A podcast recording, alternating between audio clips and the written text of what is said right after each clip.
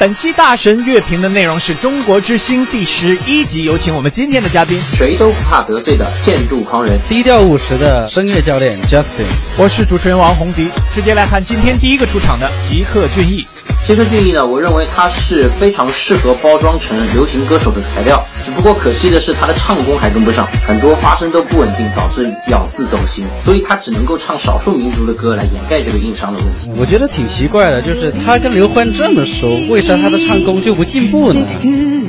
笑起来可爱，情商很高，染各种头发发型很 fashion，但是就不知道他唱了什么歌。哦，对，他是彝族人，全世界都已经知道这个。其实第一季《好声音》早期，吉克和张伟应该是人气最高、市场潜力最大的选手。然后赛后的一年发展最好的是吴莫愁和李代沫，对吧？然后现在平安却是最适应官方文艺生态环境的人，所以竞争激烈，还要靠实力说话。OK，我们看下一个谭维维。每一次我都几乎都在讲他，他的喉咙很用力，他唱歌飙高音，喉咙使力，让我听得很不舒服。但时间久了，我就发现其实他更多的心思是放在他的音乐上。我们看他从一三年的《我是歌手》到现在的《中国之星》，他几乎不唱大众流行曲，他专门喜欢唱民族的小众音乐，尽量搬到我们电视大舞台上面来，然后尽量让他听起来更加流行化一点点。这是我发现他非常专注和非常执着的一点，这是一件很。好的事情，嗯，但是这样子来讲的话，对于我们主流的观众，他可能会少了一部分的听众。谭维维现在是带着一种使命感在做音乐，他把自己的音乐和中国传统文化、民族文化的复苏绑在了一起，比较小众，但是这也是他的亮点所在，会让年轻人重新认识到我们中国民族音乐是有很多的宝藏值得挖掘的。穷小子来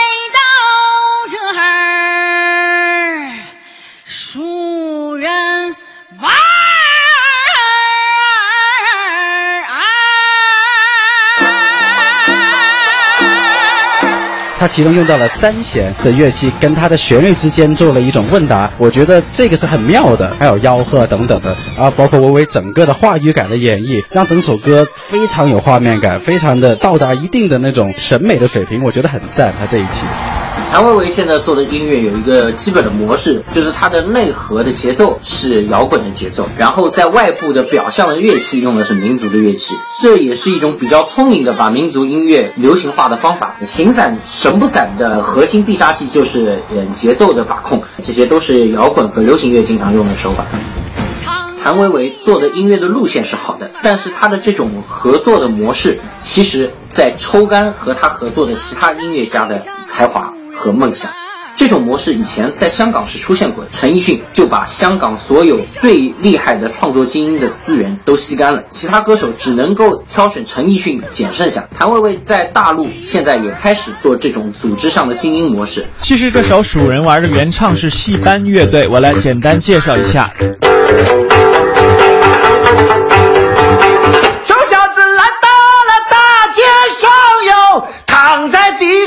数人玩儿，他们的音乐以汉民族的词曲结构为根，建立在秦腔、京韵大鼓、绛州鼓乐、黄河号子的传统艺术基础上，融合了西藏长调、澳洲土著音乐、印度音乐以及现代的 minimal dub 等电子音乐的元素，既具备中国传统音乐内核的人文精神，又不乏西方流行音乐特有的节奏律动。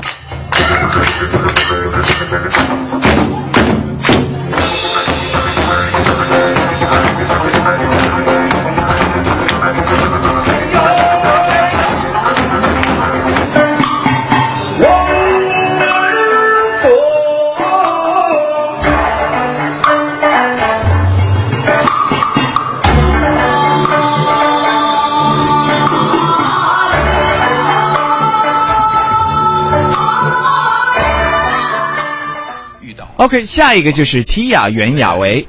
Tia 这两期慢慢的开始走回他自己的风格，他最根源的东西就是他最喜欢的新灵魂乐。那他这一期的 New Soul 还有浓浓的 Contemporary Gospel，就是当代的现代的福音音乐在里面，因为他混了一首 When You Believe。我觉得他跟呃维维有一样的一种类同的角色，就是他喜欢做一些比较小众的东西，希望把这种小众的音乐都带给大家。因为其实新灵魂乐在国外也算是一种小众音乐，它并不是很主流，对吧？所以我觉得 Tia 这一次它是一种冒险，一种尝试。我觉得大家还是需要一定的时间去慢慢消化他的音乐的。Tia 的这些呃心灵音乐的造诣，就像他的专辑一样，百分之六十的歌都是他自己写的，这是非常了不起。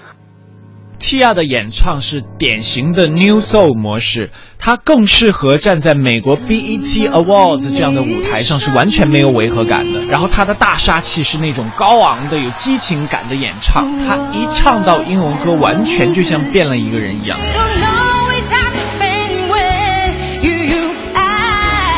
我觉得 T.I 的技术和技巧完全没问题了，只是唱中文歌的时候，那个声音的人格形象很模糊，音乐感情和语言表达还没有找到一个特别好的结合点。我在等那一天，一旦他找到了，他会迅速的俘虏更多的中国歌迷。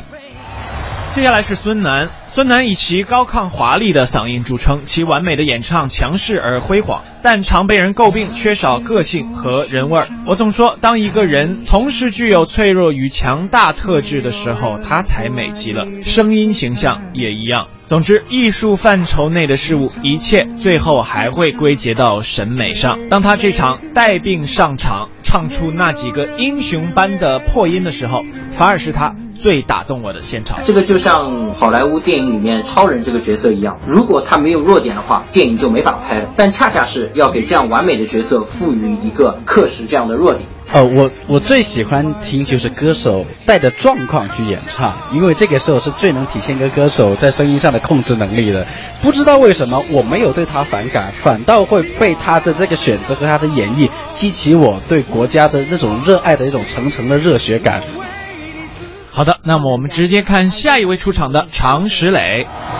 这期中国之星呢，其实是常石磊之夜。个人非常喜欢他的天马行空，虽然很多人呢是不喜欢他的音色的，但是我觉得这是因为常石磊的艺术成就太高了啊！艺术研究到了最后，经常会突破性别的局限，所以雌雄莫辨的他的这种高级的混声技术，也是和他的成就有关系的。我相信大陆的市场足够大，我们有土壤、有胸襟去容纳这样独特的音乐人，而且常石磊这样的唱作人的崛起会。给其他的音乐人输送很多的养分。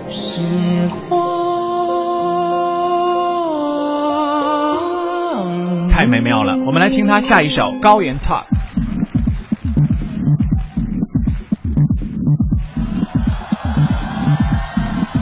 Come on。你不在，我不在。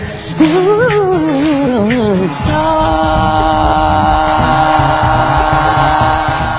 高原 Top 这首歌里面用到了一个很奇怪的电子合成器，我们即便是普通的大众去听它的这种叮叮咚咚的小东西，都很容易被带动起来，身体某个部位就会不由自主的跟着它动。两首歌加在一起，你会觉得有一种莫名的喜感和一种快乐的感觉，觉得很逗。我觉得我认为常石磊这么一一个表演，他是真正的现代的、先进的、有品位、有逼格、有技术含量的，用音乐在娱乐大众。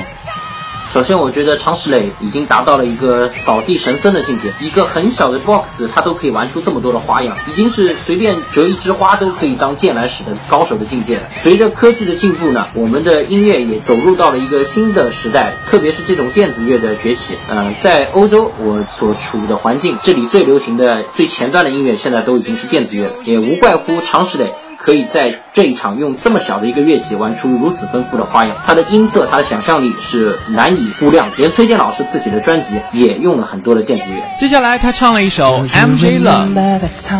极具动态感的声音演唱，时强时弱，被他抓住注意力。你一旦被抓住注意力，你就会不由自主去听他的歌词。一听歌词，感觉到哇哦，这些歌词全都是 MJ 从出道到他最后的那几支单曲。关键是，他把这些旋律。串在一起的时候，它有主歌、有桥段，还有副歌，是一首完整的歌。从这一点上，我们能看出石头对 MJ 是发自内心的、真正的热爱。要是能有歌迷把它放到 YouTube 上面，让世界的粉丝听到，一定会有很大的反响。OK，节目快结束了，狂人有什么想法？说到崔健老师，呃，在中国之星中呢，我觉得他已经沦为了一枚棋子。我们可以看到，在音乐性不强的几期里面，崔健老师的点评被剪出来，作为制造话题、吸引火力。等到了音乐性很高的时候呢，崔健老师的点评完全被剪光了。中国之星是一个原创的项目，是一个我是歌手和中国好声音的杂交体。在节目中，主持人一直在引导观众考虑好，其他歌手全部唱完以后才会被投下，一再重复这样的情况，所以让我认为这个节目是一个假竞赛的形式，本质上只是一个音乐会。许志安啊、杨乐啊这样竞赛能力低的歌手，在竞赛能力高的歌手的掩护下，一直赖在舞台上，最终实现了舞台多元化的音乐效果。OK，今天的节目到此结束，感谢几位嘉宾，我们下期大神乐评再见。